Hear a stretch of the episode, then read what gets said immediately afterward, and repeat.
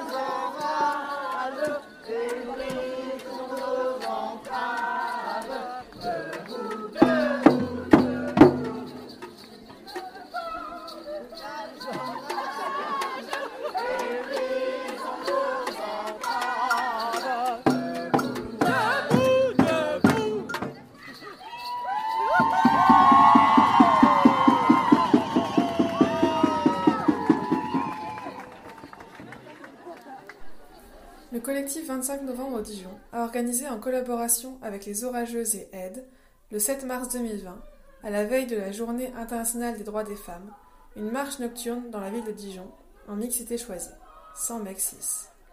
Le but de cette action était de se réapproprier la rue, espace souvent hostile pour les femmes et les minorités de genre. Nous sommes donc 200 à marcher ce soir-là. Notre cortège est immanquable. De nombreuses manifestantes sont auréolées par des guirlandes lumineuses. Elles sont recouvertes de paillettes et de peintures fluo. Les mégaphones, les slogans et les percussions retentissent dans les rues.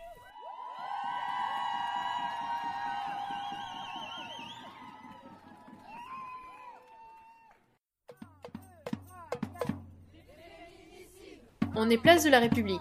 La nuit est en train de tomber. Les participantes et participants se rassemblent.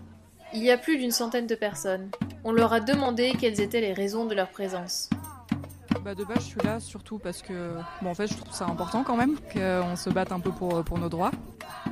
Je crois que c'est important parce que euh, on entend souvent parler des femmes, mais on n'entend pas souvent parler les femmes. Et je crois que c'est que c'est important d'être là, de faire entendre sa voix et de se montrer. Mais je crois que j'ai eu de la chance et je crois que c'est important aussi quand on a de la chance d'être là pour celles qui n'ont pas cette chance-là. Je suis là parce qu'il me semble important de participer à cette marche de lutte contre le patriarcat. Je la vis comme ça, en tout cas. Et parce qu'un viol toutes les 7 minutes et un féminicide tous les 2 jours et demi, et tout le monde s'en fout, c'est pas normal. Pour beaucoup de participantes, la question de l'espace public, du harcèlement, de la peur de rentrer seule est centrale. C'est pour cela que la marche de nuit est aussi symbolique. Je suis là parce que euh, bah, finalement, euh, la nuit, pour les personnes autres que les hommes cis, c'est pas hyper festif de marcher dans la rue. La nuit, l'espace public, c'est compliqué et c'est quelque chose qui, bah, quand t'as 20 ans et que tu veux sortir et faire ta vie, bah, on te ramène souvent à ta condition de en fait t'es une meuf et ça va être dangereux pour toi et c'est relou. En général, je participe pas du tout aux marches, tout ça, mais cette fois-ci, je trouvais que ça nous touchait tout particulièrement. Parce que moi, j'ai souvent tendance à rentrer tard le soir chez moi. Il y a souvent des gros lourds et tout. Ou même mes parents, ils me disent, euh, ils me font des reproches pour pas que je rentre tard le soir. Et c'est super chiant, je trouve ça assez. euh, ça fait une limite en fait.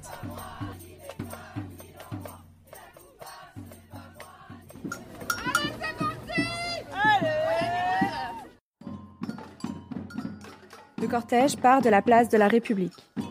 Il s'arrête quelques rues plus loin, devant la préfecture. Les percussions résonnent. On se fait entendre, on prend de la place. Personne ne peut nous ignorer. C'est un arrêt symbolique et important. D'une part, parce que c'est la préfecture qui décide d'autoriser ou non une manifestation, qui décide de notre droit de marcher. D'autre part, parce que cette institution prend des décisions et fait appliquer des lois patriarcales qui fragilisent les situations des femmes et des minorités de genre, en exigeant par exemple d'elles des parcours de demande complexes, longs et discriminants. On doit se battre face à des services engorgés, antipathiques et dysfonctionnels.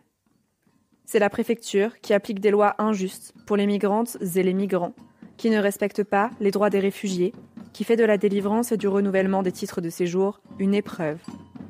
Cette institution participe de la précarisation et de la mise en danger des femmes migrantes. Pour toutes ces raisons, le cortège s'arrête devant le bâtiment de longues minutes, rythmées par les percussions.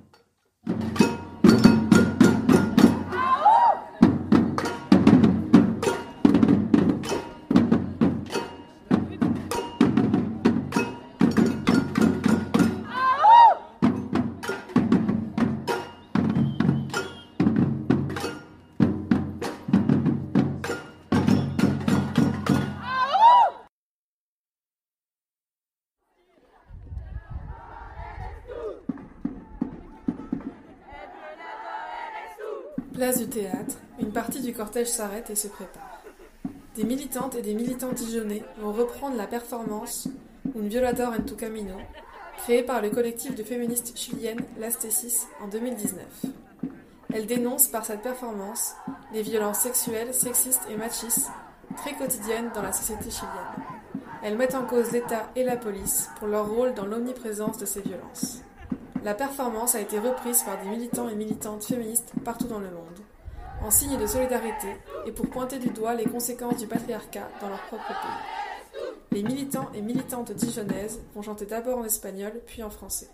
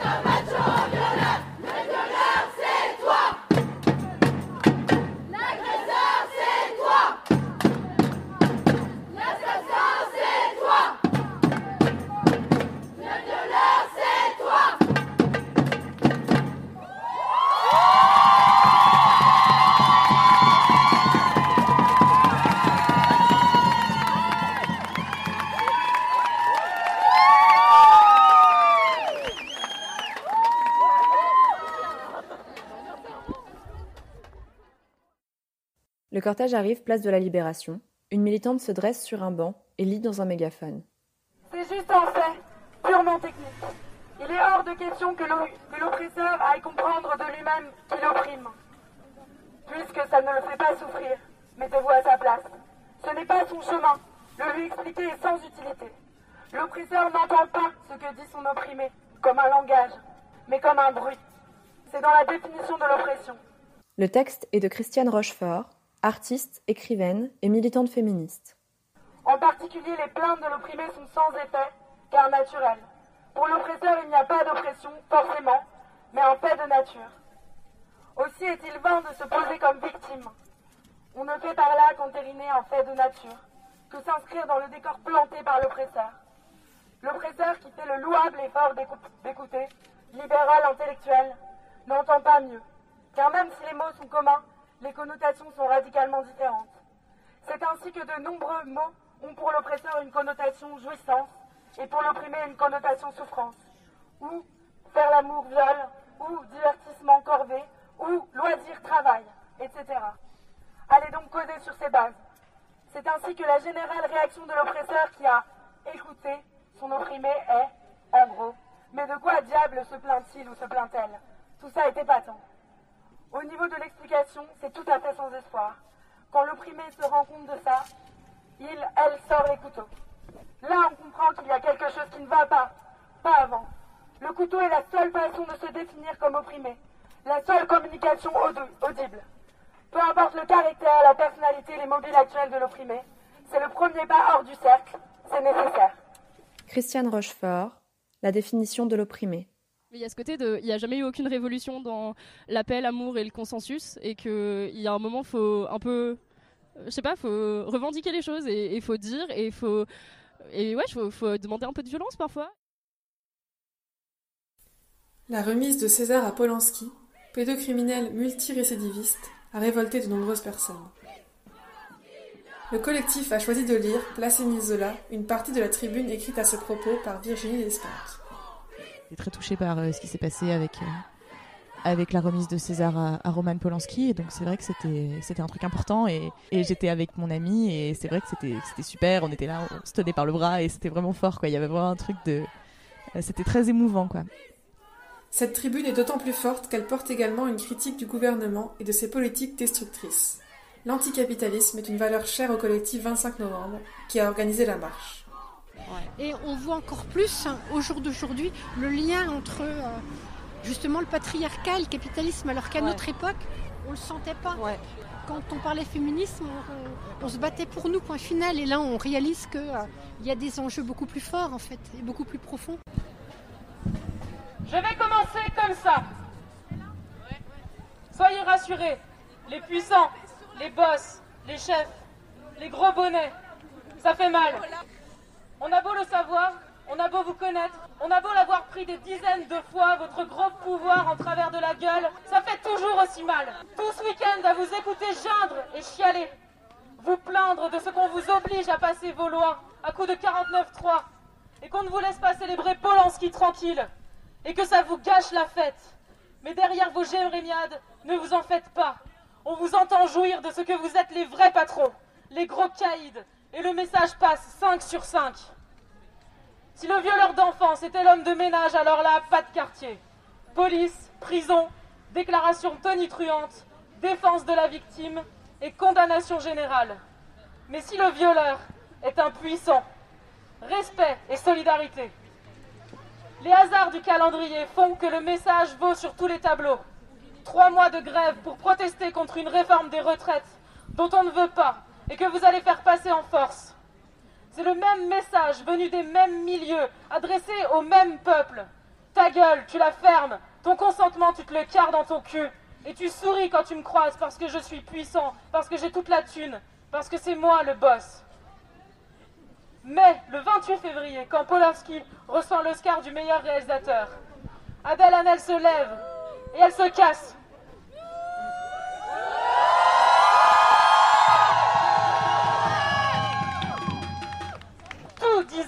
Ouais, on est les connasses, on est les humiliés. Ouais, on n'a qu'à fermer notre gueule et manger vos coups. Vous êtes les boss, vous avez le pouvoir et l'arrogance qui va avec. Mais on ne restera pas assise sans rien dire. Vous n'aurez pas notre respect.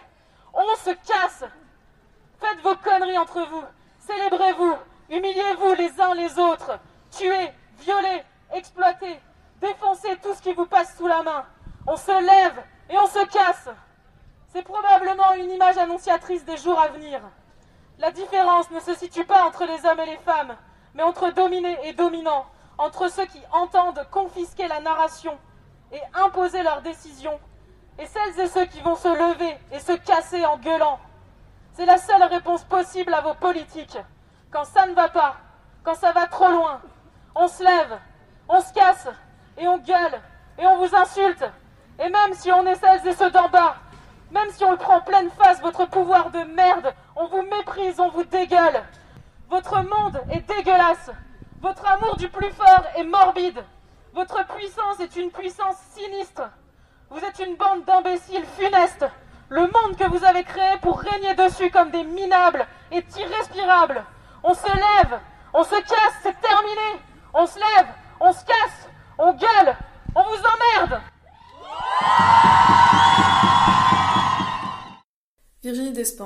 1er mars 2020 dans Libération.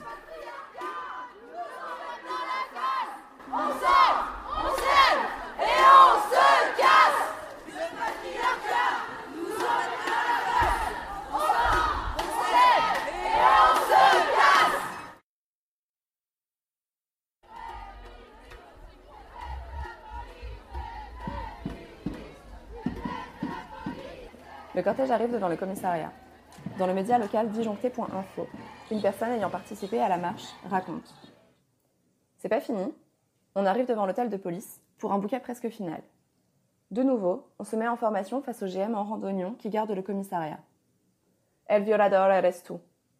La performance s'adresse clairement aux flics et l'énergie redouble d'intensité au moment de leur crier El estado opresor es un macho violador. Soudain, alors qu'on se préparait à reprendre le chant en français, un feu d'artifice éclate dans le ciel sombre. Les flics sont mouchés, et nous, on jubile définitivement. Il en aurait fallu de peu que cette marche se termine sur cette belle explosion finale. Mais voilà que les flics bêtement présents devant le commissariat se mirent en tête de reprendre la face. Peut-être un peu gênés, à l'idée de charger une marche féministe si joyeuse, c'est sur un type qui suivait la manifestation en scooter qu'ils jetèrent leur dévolu. Une arrestation absurde, qu'on n'aura pas réussi à empêcher et qui nous laissera un goût amer. Nous sommes fiers, nous sommes fortes. Récit de la marche nocturne féministe du 7 mars. Article de disjoncté.info du 31 mars 2020.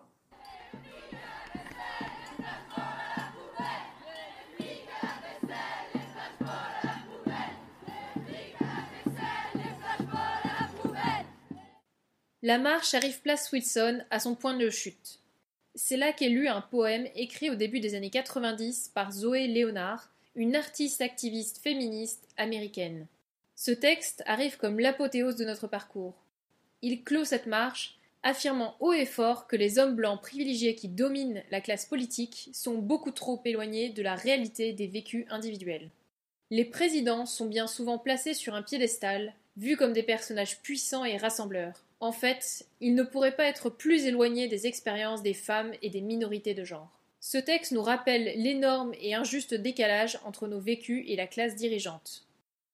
Pourquoi c'est toujours un homme le président et pas une femme? Je veux une présidente de la République qui a avorté à 16 ans. Une candidate qui ne soit pas la moindre des deux mots. Je veux une présidente de la République dont la dernière amante est morte du sida, dont l'image la hante à chaque fois qu'elle ferme les yeux et qui a pris son amante dans ses bras tout en sachant que les médecins la condamnent. Je veux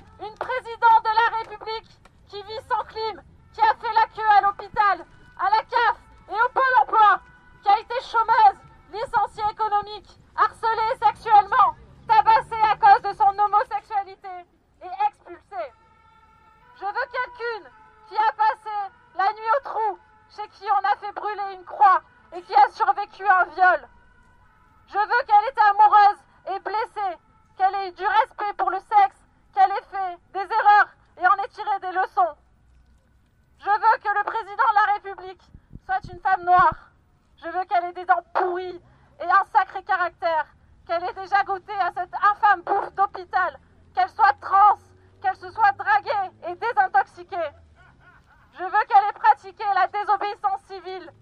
Et je veux savoir pourquoi ce que je demande n'est pas possible.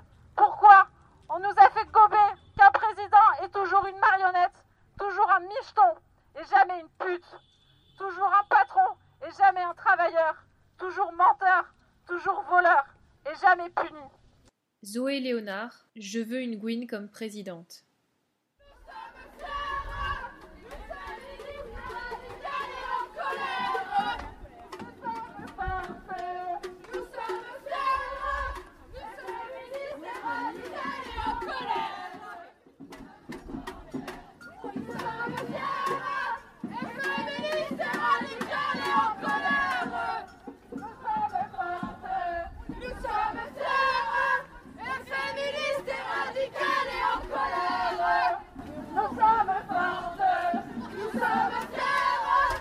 Je me sens vachement bien et c'est la première fois que je fais une manif en mixité choisie à Dijon.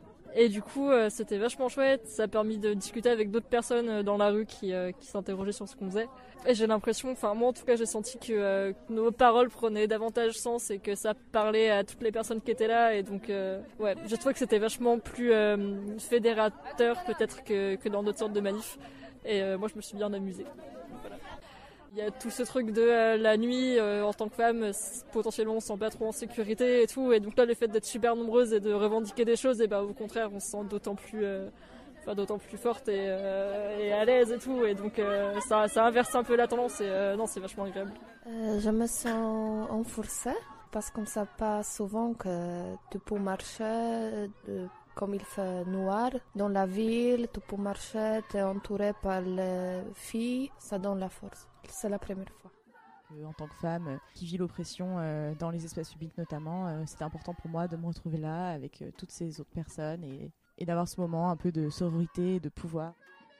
C'était une super réussite. Il y a eu plus de monde, je pense, qu'on l'espérait. Et toutes les meufs étaient déterres. Et franchement, ça réchauffe, ça, ça, donne de la force là pour. c'est fou. Enfin, voir autant de meufs déterres comme ça, c'est génial, quoi.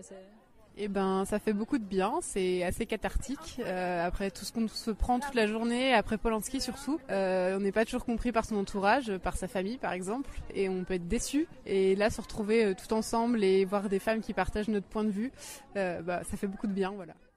Ça fait du bien de se rassembler. Ça fait du bien de faire du bruit pour une fois et que on dérange. C'est trop cool de faire des choses comme ça. Faut en faire plus souvent. Faut en faire tout le temps et faut déranger. Dérangeons. Après cette manif, bah, je me sens très bien parce qu'en fait je pensais pas qu'il y aurait autant de monde ce soir.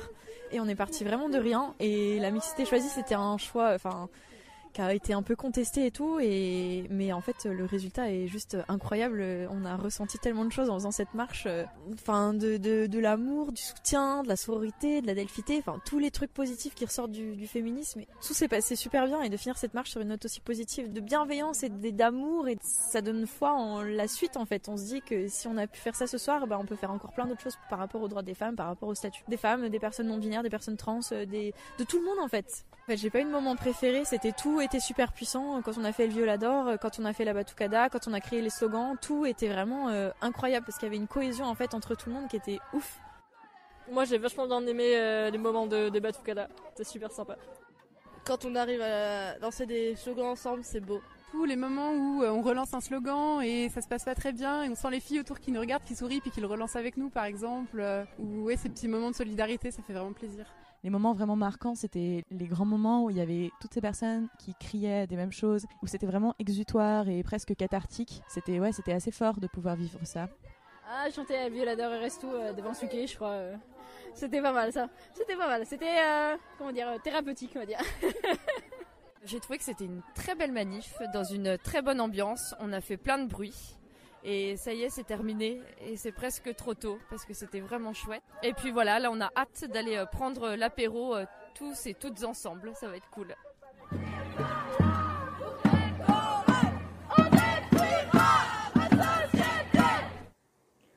Avec ces témoignages et interventions, vous venez d'entendre le récit du cortège de nuit en mixité choisie du 7 mars. Une soirée féministe dans les rues de Dijon, une soirée inoubliable où les femmes et minorités de genre ont pu se réapproprier leur ville de nuit. En allant à leur rencontre pendant la soirée, nous avons découvert ce qu'était le féminisme pour elles et eux, et à quel point ce genre d'action, en non-mixité choisie, avait toute leur place et leur importance à Dijon. Ensemble, nous avons vécu un beau moment de sororité dans les rues dijonnaises, et nous souhaitons vous remercier pour cela. Nous souhaitons également remercier le collectif 25 novembre pour l'organisation du week-end féministe à Dijon et pour leur soutien pour faire émerger ce podcast. Vous pouvez retrouver en description des liens vers les textes lus et chantés au cours de cette marche.